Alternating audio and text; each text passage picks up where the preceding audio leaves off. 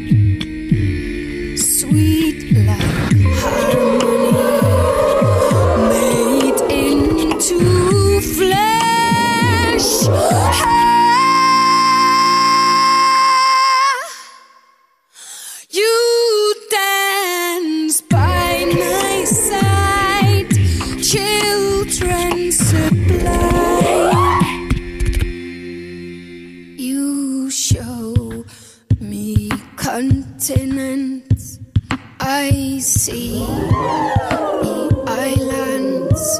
You count the centuries. I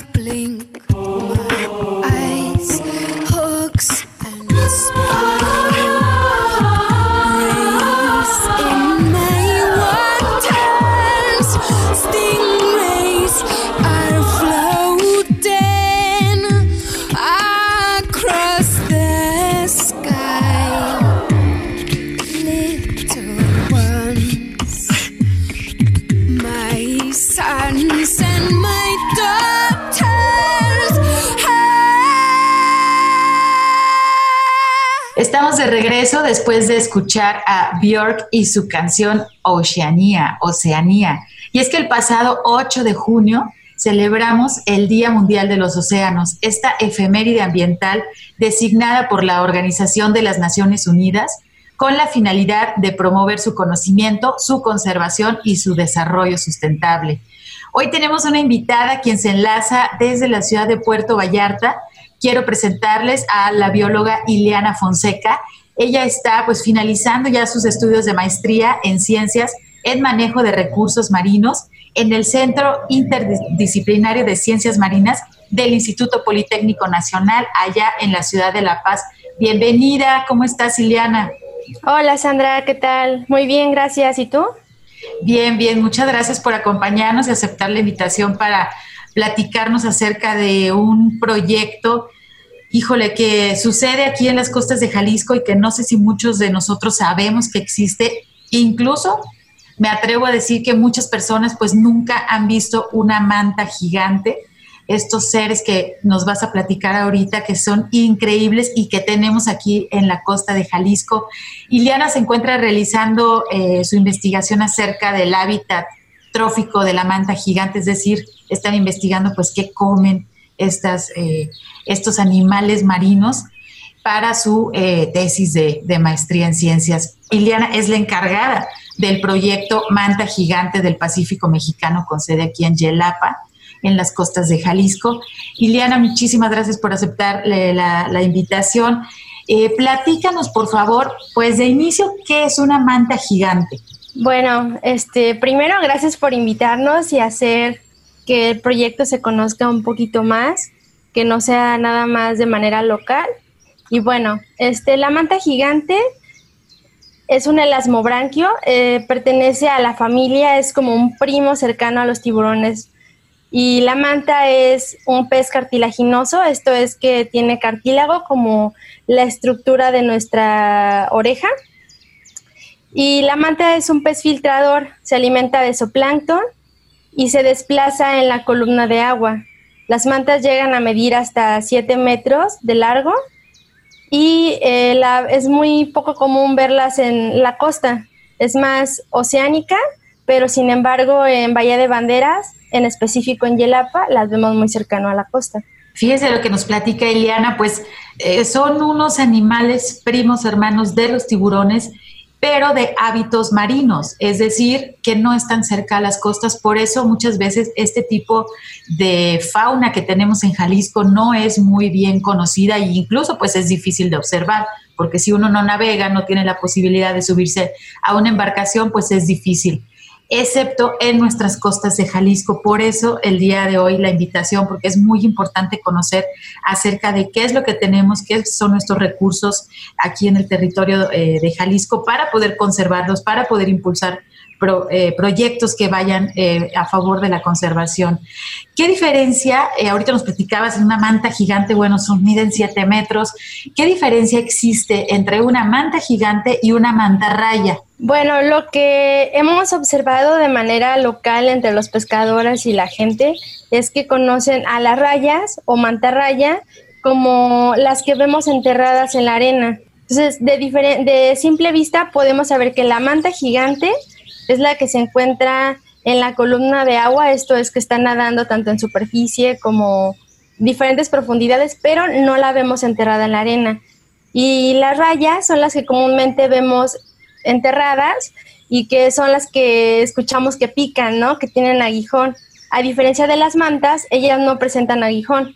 Ok, sí, pues de hecho las, las rayas o mantarrayas son que nos dicen en playas arenosas principalmente cuando uno va a bañarse y bueno, que extrañamos a horrores, todos los que estamos manteniéndonos en casa, eh, extrañamos a horrores ir a bañarnos al, al, mar, de disfrutar de la playa, pues justo es el lugar donde debemos de tener cuidado cuando metemos los pies eh, al agua porque a veces podemos encontrar mantarrayas que son estas eh, que sí tienen la, la capacidad de de tener un aguijón y que nos pueden lastimar. En el caso de las eh, mantas gigantes, no, y de hecho, pues son, eh, su forma es bastante diferente, simplemente el tamaño, ¿no? De 7 metros a otras que pueden llegar a medir 40 centímetros aproximadamente. Entonces, eh, ¿las mantas gigantes, Iliana, son peligrosas? No, las mantas gigantes no son peligrosas. Como mencioné, no tienen un aguijón, no presentan veneno lo único impresionante de las mantas gigantes, pues es su tamaño, ¿no? Que así, cuando uno nunca ha visto una manta gigante y es la primera vez que la vemos, pues impone el tamaño. Y la forma suele ser un poco extraña, porque tienen unas aletas cefálicas que se presentan en la parte, a los lados de la boca y son como cuernos. Entonces a muchas, a mucha gente le parece impresionante estos cuernitos y por eso también un nombre común que tiene la manta es manta diablo. Entonces, también en ocasiones cuando la manta va eh, nadando en superficie, suelen sacar una de las aletas. Entonces, nada más se ve como una punta de la aleta salir del agua y parecen tiburones. Entonces, también eso a la gente le parece como le da miedo porque no sabe qué es, ¿no? Entonces, si no estás muy familiarizado y es la primera vez que ves una manta tanto desde una embarcación o dentro del agua, es lo único. Pero ya después que te acostumbras a verlas, te das cuenta que en realidad no, es peligrosa y solamente es el tamaño. Ok, qué interesante. Oye, Ileana, ¿y cómo nace el proyecto de Manta Gigante del Pacífico? ¿Quiénes están involucrados? Este, si nos puedes compartir cuál es el objetivo de, de este proyecto. Sí, el proyecto Manta inició en el 2013. Esto comenzó con un estudiante de doctorado, Josh Stewart, y Octavia Burto, quien estaba como parte de su comité. Ellos son de la Universidad de San Diego, de Scripps, y ellos comenzaron a trabajar en Bahía de Banderas porque encontraron una importante agregación en la parte sur, que es en Yelapa, pero al ver esto, que las mantas estaban tan cerca de la costa, pues vieron la manera de cómo involucrar a la comunidad para trabajar en conjunto quienes están todo el tiempo en el agua y ellos conocían exactamente dónde se agregaban estas mantas. Ya en el 2014 regresó Josh y Octavia Burto a Bahía de Banderas para juntar e involucrar estudiantes de biología del Tecnológico de Bahía de Banderas para que ellos hicieran cargo del monitoreo y estar haciendo constantemente las salidas a la par de la comunidad de Yelapa, los pescadores. Y a partir de esto se ha continuado el proyecto constantemente por seis años. un proyecto que entonces ha involucrado a la comunidad local desde, desde un inicio. Eso pues es una muy buena señal de la cooperación y de que ellos estén también enterados de, de los recursos y también conocer ¿no? el punto de vista de, de, los pescadores, en este caso, las personas que están constantemente desplazándose en las embarcaciones en nuestra costa de Jalisco. Ahorita nos mencionaste, bueno, eh, el poblado de Yelapa, este lugar que eh, si lo conocen, pues bueno, es un paraíso tropical, eh, es un lugar muy bonito. ¿En dónde más podemos encontrar mantas gigantes? Eh, ahorita nos mencionas este punto, pero tanto en Jalisco como en México, ¿dónde se pueden observar así cercanas a la costa? Bueno, en sí las mantas las puedes encontrar en muchas partes de México puedes ver individuos. Sin embargo, se conocen muy pocos lugares donde se agregan y ves estas agregaciones de más de 20 individuos en un día.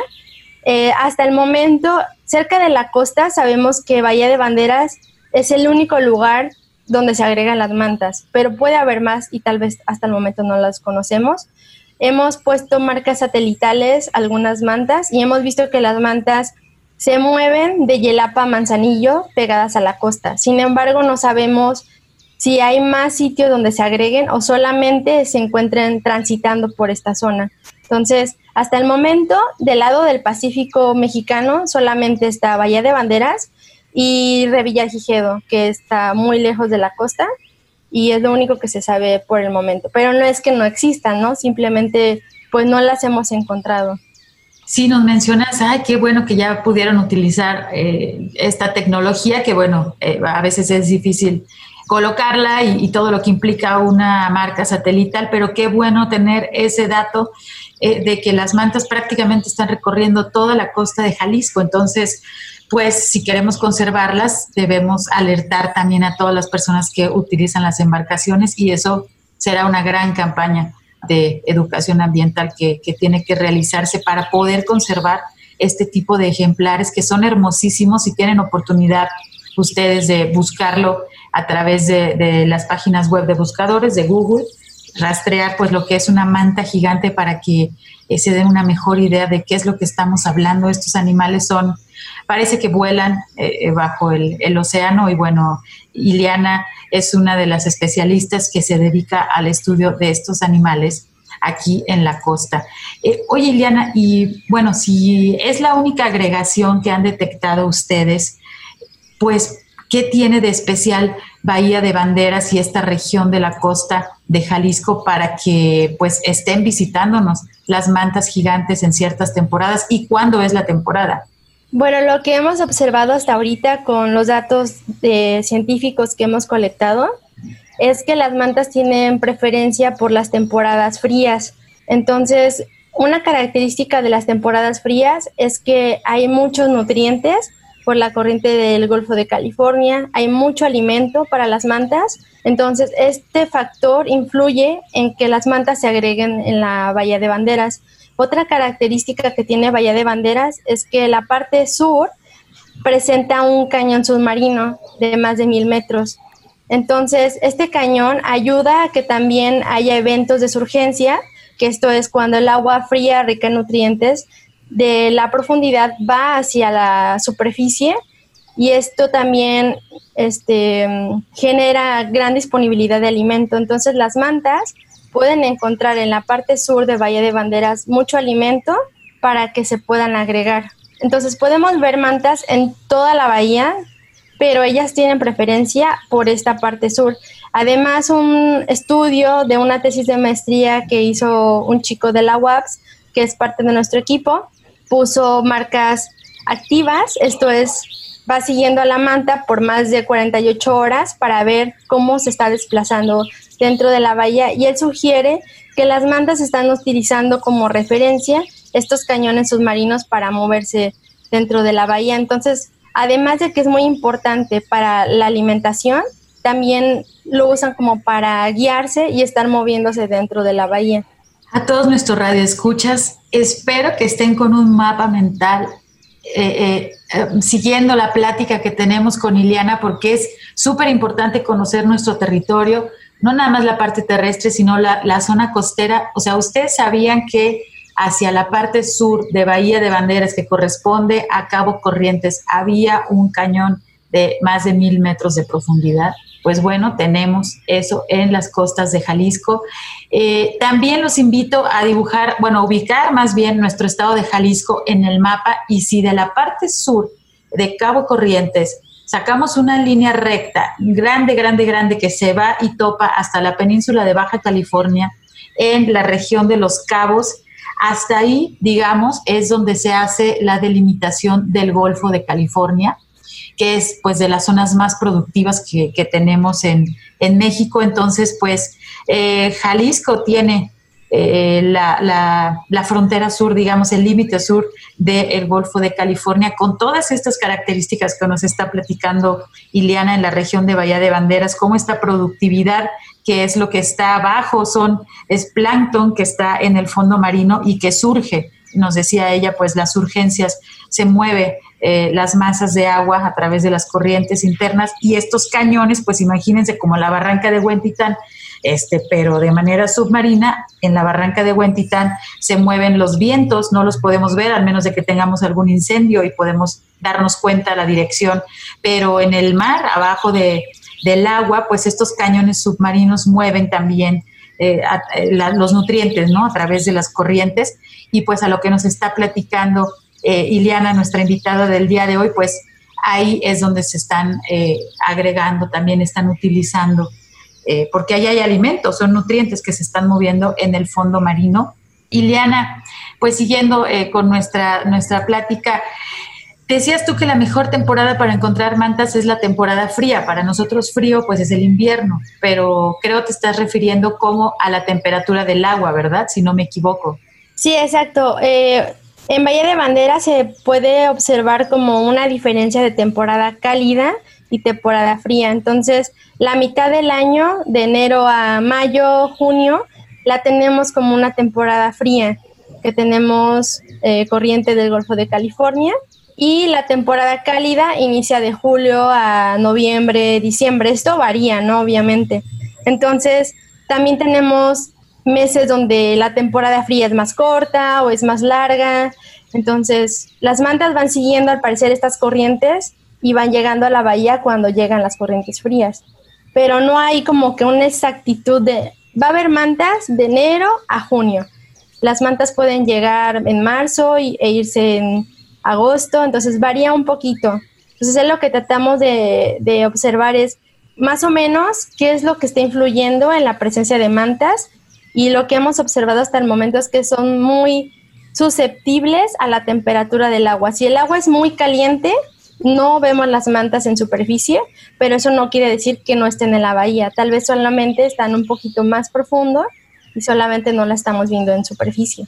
Pero sí, exactamente no tenemos los meses exactos porque, claro, son animales, ¿no? Entonces no es como que vayan muy eh, siguiendo un calendario o algo así.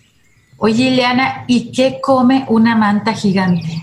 Las mantas comen zooplancton. Bueno, el plancton se divide en, dos, ¿no? Fitoplancton y zooplancton. Y el fitoplancton son las microalgas eh, microscópicas y el zooplancton son todos los animales microscópicos que no podemos ver en el agua a simple vista, necesitamos un microscopio, pero la mayoría de los animales marinos como invertebrados, las estrellas de mar, los cangrejos, los peces, forman parte del zooplancton cuando son larvas. Entonces las mantas están comiendo todas estas pequeñas larvas cuando forman parte del zooplancton. Ok, entonces se alimentan de estos pequeños microorganismos que muchas veces eh, las personas lo ubican, ¿no? Que, tiene eh, el nombre común de marea roja. ¿Tiene que ver con esto? Las mareas rojas son los eh, microalgas, que es el fitoplancton. Y el zooplancton solamente son todos los animalitos microscópicos. Entonces, bueno, por lo que nos platicas, pues nuestra bahía de banderas es altamente productiva en esta zona de, cañones tan profundos submarinos y que ahí tenemos esta especie. ¿Qué, especie estamos hablando? ¿De la manta gigante? Es la Móvula virostris. Ok, bueno, eh, el nombre científico se utiliza, es en latín, por eso se escucha como un trabalenguas, pero el nombre científico es universal, digamos que se utiliza para identificar a las especies y en este caso pues estamos identificando a una especie que hay que conservar en las costas de Jalisco, que hay que conocerla, hay que monitorearla. Ahorita que regresemos de nuestro corte de estación, me gustaría preguntarle eh, a Iliana, la bióloga Iliana, pues cómo realizan este monitoreo eh, de, las, de las mantas gigantes aquí en las costas de Jalisco y que pues tenemos que conocer mejor nuestro territorio, aunque sea abajo del agua del mar. Vamos a irnos a eh, nuestro siguiente corte y regresamos. Estamos hablando acerca del proyecto de manta gigante del Pacífico con motivo del Día Mundial de los Océanos que se eh, celebró el pasado 8 de junio. Quédense con nosotros, regresamos ahorita en unos minutos. Frecuencia ambiental. Regresa en unos minutos.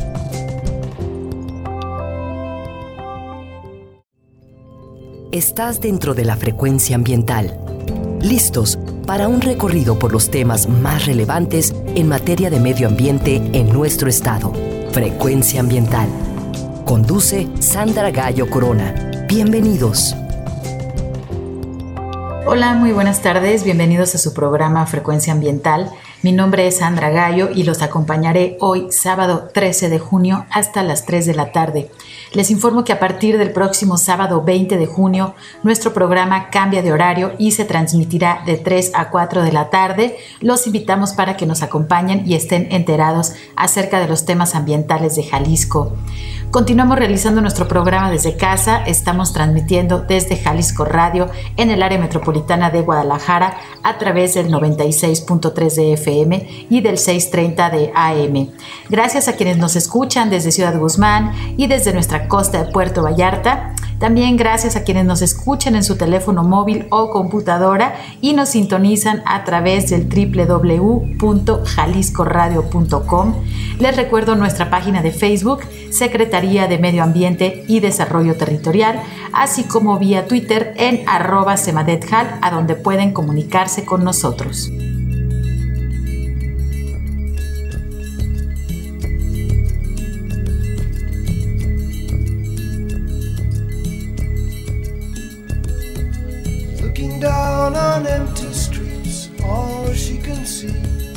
The dreams all made solid, other dreams made real. All of the buildings, all of the cars were once just a dream in somebody's head.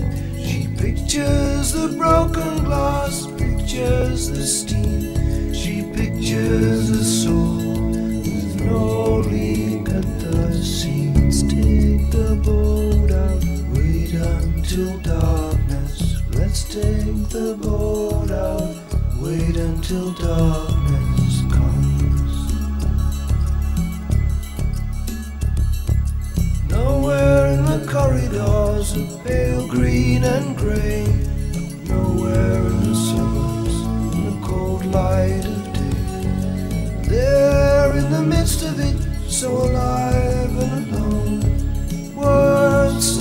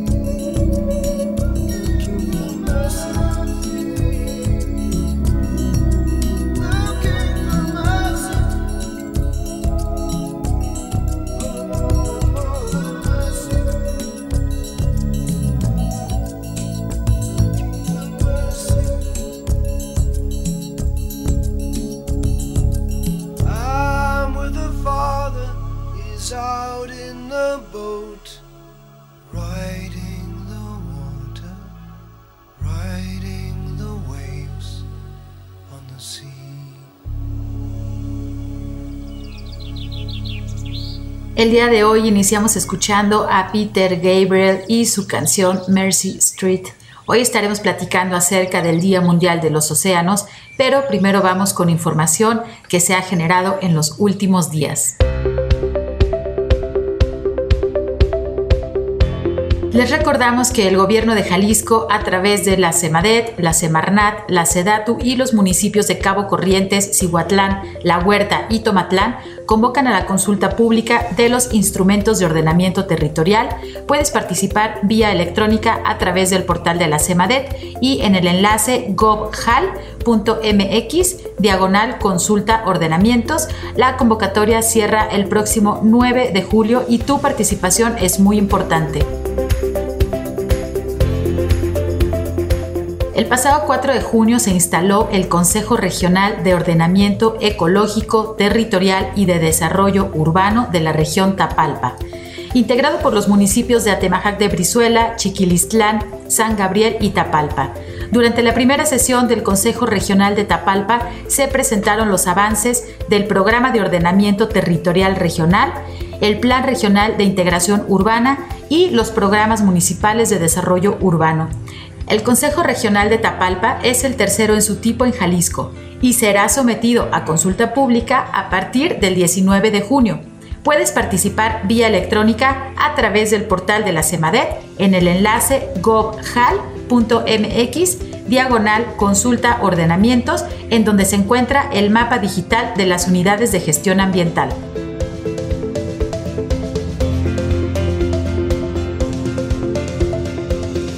Como parte del Plan Jalisco COVID-19, les recordamos que todas las áreas naturales protegidas de Jalisco continúan cerradas hasta nuevo aviso.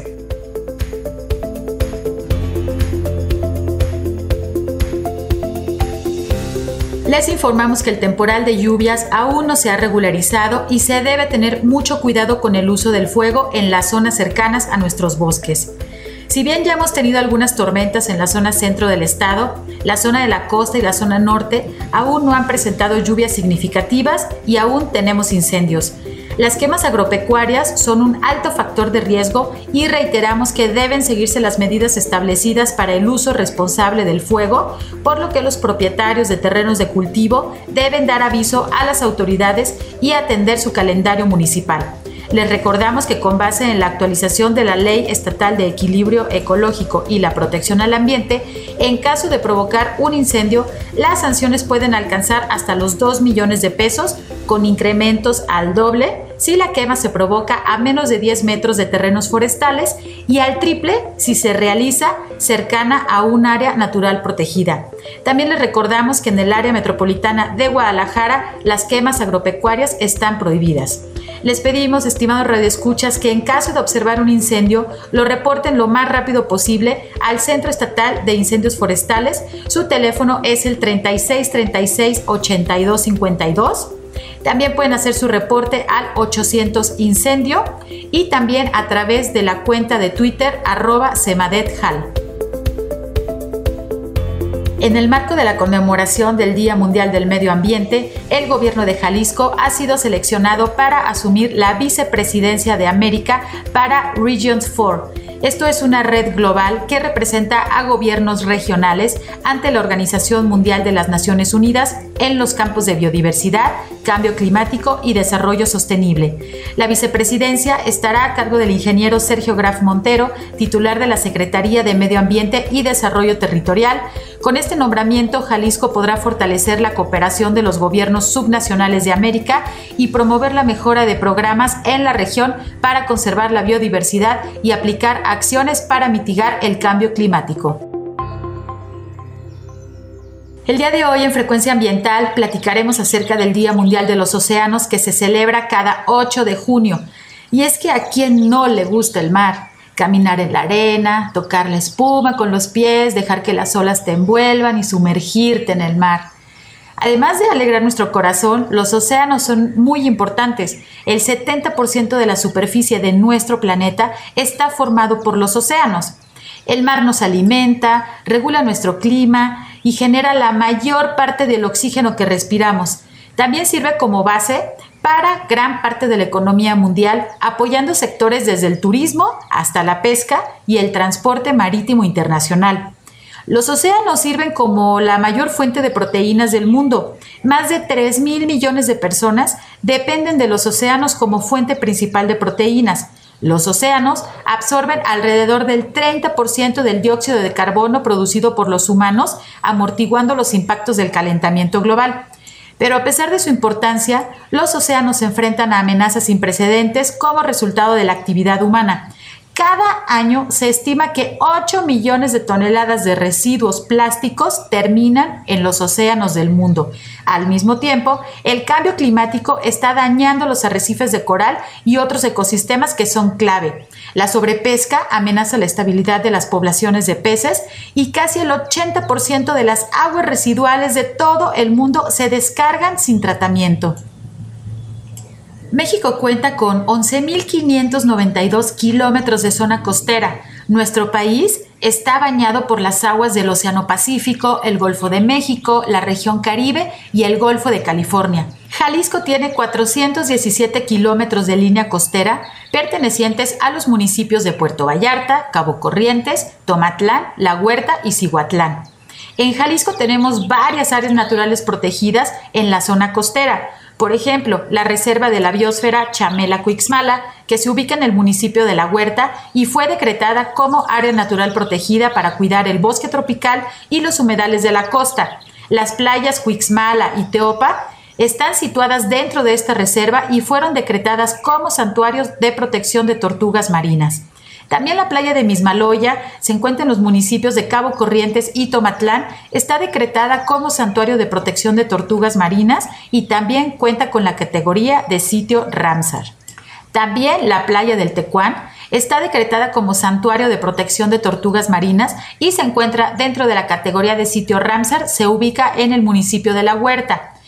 También el santuario de las islas La Pajarera, Cocinas, Mamut, Colorada, San Pedro, San Agustín, San Andrés y Negrita, así como los islotes situados en la bahía de Chamela, tienen ambientes únicos y se mantienen en relativo aislamiento y son también áreas naturales protegidas de Jalisco. El estero El Salado está categorizado como zona de conservación ecológica. Esta área natural protegida de gran importancia ya que se considera un estero urbano, es decir, se encuentra rodeado por la zona urbana de la ciudad de Puerto Vallarta y es bien conocido por muchos de ustedes. El día de hoy quiero invitarles a que se queden con nosotros ya que estaremos platicando acerca del proyecto Manta Gigante del Pacífico Mexicano que se desarrolla en la región de Bahía de Banderas, específicamente en los alrededores del poblado costero de Yelapa, aquí en Jalisco. Vamos a ir a nuestro primer corte, ya está nuestra invitada con nosotros, regresamos en unos momentos. Frecuencia ambiental. Vuelve en unos momentos. Quédate con nosotros.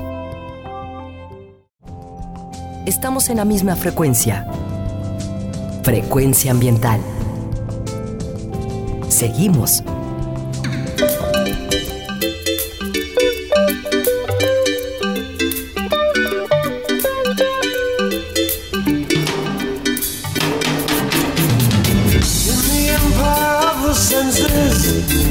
Queen of all you.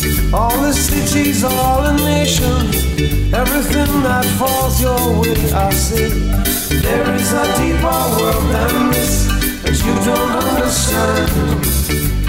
There is a deeper world than this, tugging at your hand. Every ripple on the ocean, every leaf on every tree. Every sand dune in the desert, every power we never see.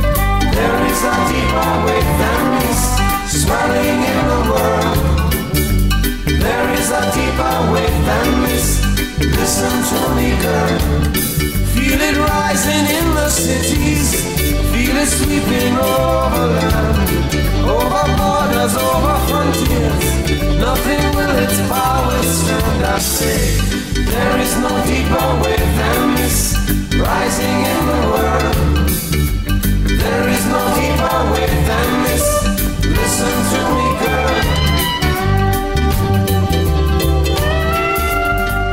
Estamos de regreso después de escuchar la canción Love is the Seventh Wave en la voz de Sting, ya que estamos platicando pues con la bióloga Iliana Fonseca, quien está a cargo del proyecto Manta Gigante del Pacífico. Estamos pues buceando en la costa de Jalisco, en el sur de la costa de Jalisco, eh, en, la, región de Bahía de Banderas, ahí donde está Cabo Corrientes y sobre todo pues el poblado de Yelapa, donde se está eh, llevando a cabo principalmente ahí el proyecto de Manta Gigante del Pacífico y donde Iliana como encargada y su equipo de trabajo, pues están realizando el monitoreo. A ver, Ileana, ¿cómo te acercas para empezar a una manta gigante que, nos dices que mide alrededor de 7 metros? ¿Cuánto mide una de las embarcaciones de las pangas que utilizan ustedes?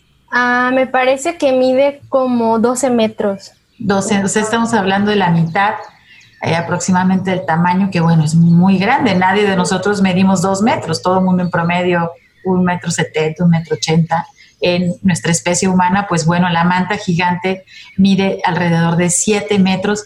¿Cómo se acerca, cómo se realiza el monitoreo de estas grandes eh, animales, fauna de nuestra costa y cómo te les acercas, Ileana? Bueno, este, los monitoreos los estamos realizando en Yelapa. Es todo un viaje, ¿no? Porque nosotros vivimos en Puerto Vallarta, entonces tenemos que manejar desde Vallarta a Boca que es hasta donde llega la carretera en la parte costera. ahí en Boca tomamos un taxi acuático a las 8 de la mañana y de Boca a Yelapa haces aproximadamente entre 40 y una hora.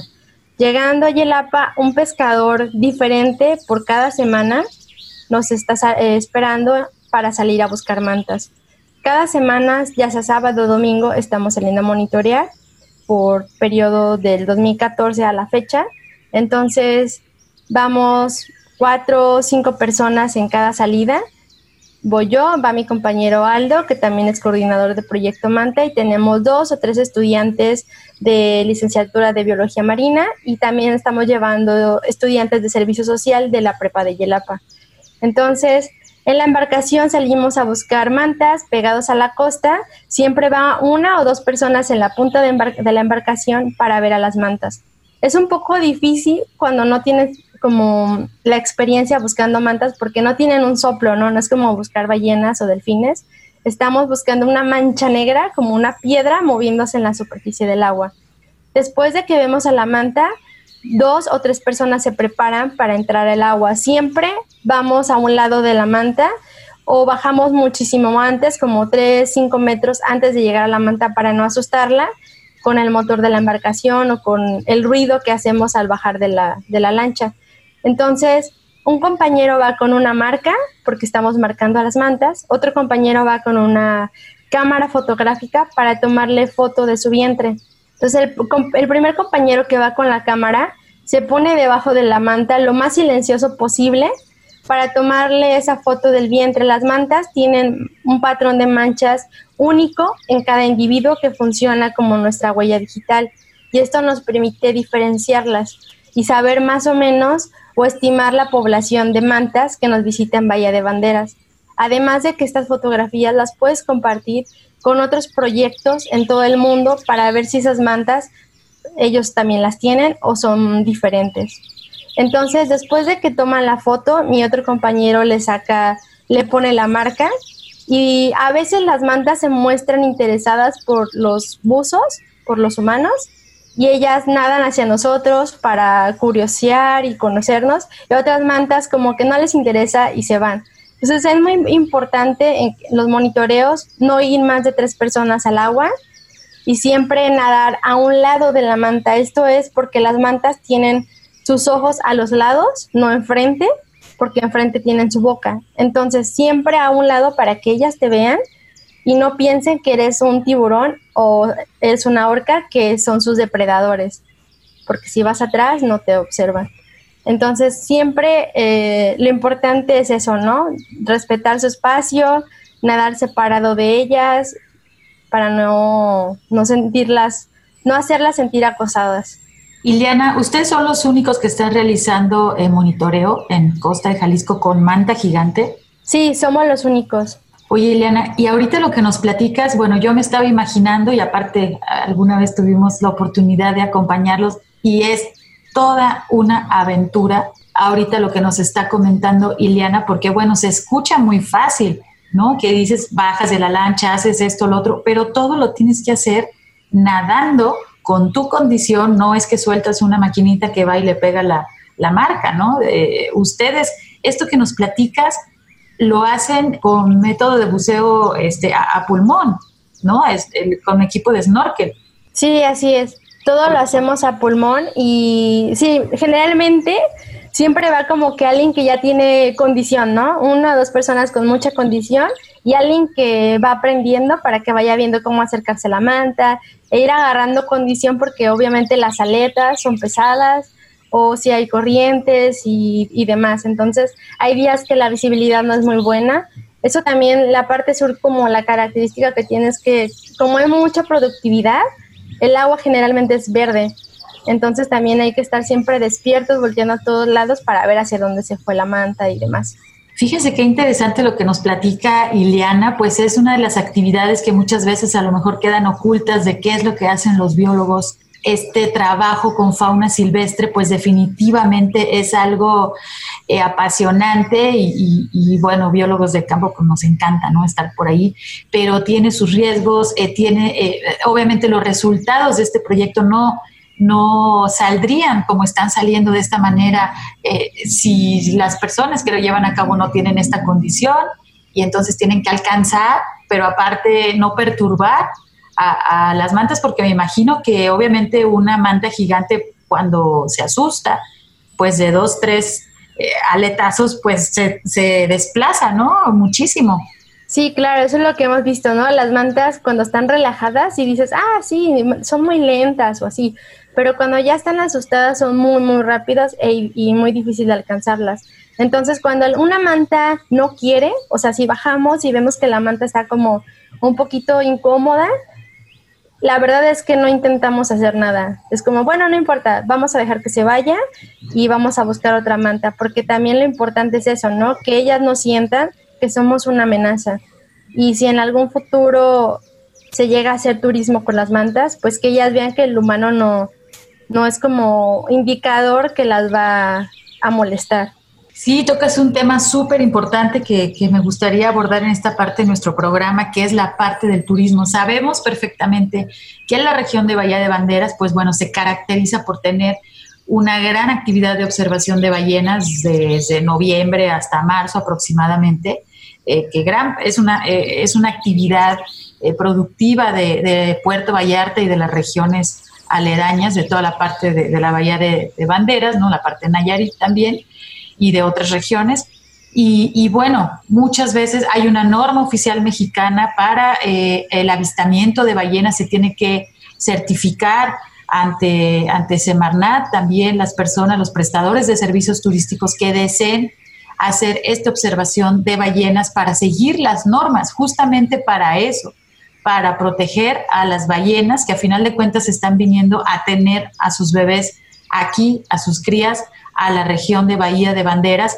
Entonces, estas reglas, esta norma oficial mexicana, pues da las indicaciones de no acosarlas, de, de, todas las reglas, ¿no? Las indicaciones para cómo se debe hacer la, la actividad de observación de ballenas y como turistas, nosotros, que bueno, antes de la pandemia nos desplazábamos en cada oportunidad y en estos meses podemos hacer la observación de ballenas, si se llegara a activar, como tú lo comentas, eh, los tours de observación de manta gigante en la región sur de, Bahía de Banderas. ¿Qué necesitaríamos considerar antes de abrir al turismo abierto? ¿Qué precauciones debemos tomar? Tanto, bueno, obviamente por, los turistas mismos como por eh, el objeto de ese tour, que es en este caso la especie de móbula que, eh, que existe aquí en las costas de Jalisco, estas mantas gigantes. Platícanos, Ileana, por favor. Bueno, la idea ahorita es que el turismo comience con la comunidad de Yelapa, quienes han estado trabajando por seis años con nosotros, nos han estado ayudando, ya han visto cómo se tiene que trabajar y cómo llegar con las mantas, ¿no? Entonces, desde que se inició este proyecto, un punto que se tiene siempre, que es capacitar primero a las comunidades de la parte sur que tengan otra opción, que no sea solo la pesca, que ellos puedan hacer, desarrollar un turismo con manta gigante snorkeleando. En cuanto a las otras, eh, como tiendas de buceo y demás, lo que se pretende es hacer pláticas, darles pláticas y también crear un manual de buenas prácticas donde venga con dibujitos como tienes que nadar con la manta, porque obviamente es diferente cuando estás buceando a cuando estás snorkeleando, ¿no? Entonces, lo que hemos visto es que hay malas prácticas de algunos buzos cuando encuentran con una manta, como no puedes tocarlas, no puedes trepárteles a las mantas y demás. Entonces, en general es capacitar a los locales de Yelapa, Pisota, Chimo para darles una opción más de turismo. Y en cuanto al, en general, crear un manual de buenas prácticas y nosotros estar capacitando y dar, dar pláticas de cómo interactuar con este animal para no verlo afectado. Sí, y es que muchas veces, como lo comentas, pues es, eh, no se puede abrir eh, este tipo de actividades al turismo masivo. Definitivamente no sería una opción viable para la conservación de esta especie.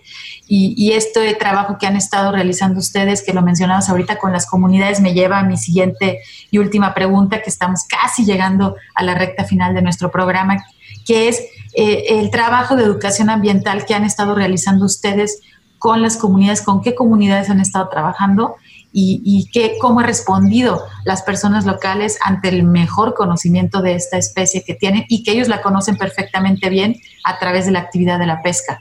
Sí, hemos trabajado muy a la par con la comunidad de Yelapa, tanto la primaria, secundaria y preparatoria estamos llevando a familias de Yelapa a nadar con las mantas porque ellos les tienen mucho miedo, ¿no?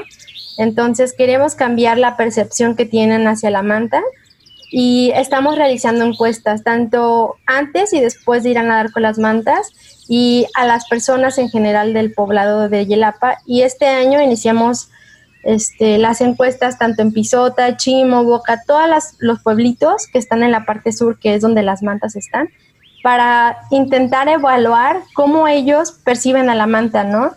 Y seguir trabajando con las siguientes comunidades y realmente medir ese cambio como lo hemos visto en, en Yelapa. O sea, yo me acuerdo cuando empezamos a trabajar en Yelapa, la gente ni siquiera nos saludaba, era muy difícil, ¿no? Y ahorita tenemos estudiantes, participando en las salidas de Yelapa, estudiantes yendo con nosotros a dar pláticas en Yelapa y en otros lugares. Entonces, ahora son ellos, por ejemplo, ahorita que es la pandemia, que está la pandemia y no podemos salir, ellos son los que nos dicen, ah, vi tantas mantas en tal sitio y ellos son los que nos están dando los datos. Entonces, es una manera de poder medir cómo ellos han cambiado su percepción hacia la manta y hacia nosotros, ¿no? Extraños trabajando en su casa, en sus lugares donde ellos siempre están y vernos ahí seguramente fue muy extraño. Entonces sí es muy importante para nosotros trabajar no solamente con, con Yelapa, sino con el resto de las comunidades, pues para realmente tener un cambio y, y que sea un menor impacto antropogénico hacia las mantas, ¿no? Porque como he mencionado, las mantas están muy cerca de la costa y es muy difícil verlas y las comunidades de esa zona solamente se mueven vía embarcación, vía lancha y las mantas están teniendo, las están atropellando, las están golpeando con las propelas, obviamente sin querer, pero ellos ya están entendiendo más o menos cuáles son las temporadas y en esos días donde hay muchas mantas, despegarse de la costa o no pescar en esas zonas y demás. Pues ahí está la invitación abierta y la solicitud abierta, diría yo, a las personas que nos están escuchando en la zona de la costa, Puerto Vallarta, región de Bahía de Banderas, región de Cabo Corrientes, pues tener cuidado, así como en la ciudad debes de eh, respetar un límite de velocidad, en los automóviles, pues bueno, también en las zonas costeras hay sus excesos de velocidad que están ocasionando estos daños y, ponen en peligro también pues a la embarcación y a las personas que van ahí. Pues estamos ya en la parte final. Eh, Iliana, por favor, antes de despedirnos, compártenos la página de Facebook de este interesante proyecto. Sí, la página es, pueden poner en Facebook Proyecto Manta Pacífico Mexicano y es muy fácil encontrarlo. Y también estamos por Instagram, que es Proyecto Manta Pacífico. Y en la página también o en Google pueden buscar Yelapa Mantas Gigantes y les va a salir un video que es de una serie que se llama Voces del Mar. Y el capítulo dura más o menos siete minutos y eso también para que se informen un poquito de manera general de qué se trata el proyecto y lo conozcan. Pues muchas gracias por atender eh, nuestra invitación. Muy interesante, realmente nos da mucho gusto conocer este tipo de proyectos que desde un inicio han sido colaboración de diferentes países, incluso eh, a través de la colaboración con el doctor Octavio Aburto allá en Scripps, en la Universidad de San Diego de Oceanología, y bueno, eh, con la comunidad. Entonces es muy importante, creo que es un proyecto ejemplar que nos ha dado muchísimo gusto el día de hoy compartir con ustedes para que conozcamos más la biodiversidad de Jalisco. Estamos en la parte final de nuestro programa. Continuamos respetando la, jornada de sana distancia. Por favor, cuídense mucho. Muchas gracias a nuestra invitada, la bióloga Ileana Fonseca, quien nos acompañó el día de hoy, a Marco Barajas por su apoyo en la grabación de nuestro programa. Les recuerdo, el próximo sábado tenemos nuevo horario en nuestro programa. Iniciamos a las 3 de la tarde. Mi nombre es Sandra Gallo y les agradezco mucho su escucha. Que tengan muy buen fin de semana. Los esperamos el próximo sábado, 3 de la tarde. Muchas gracias. Por hoy ha sido todo en Frecuencia Ambiental.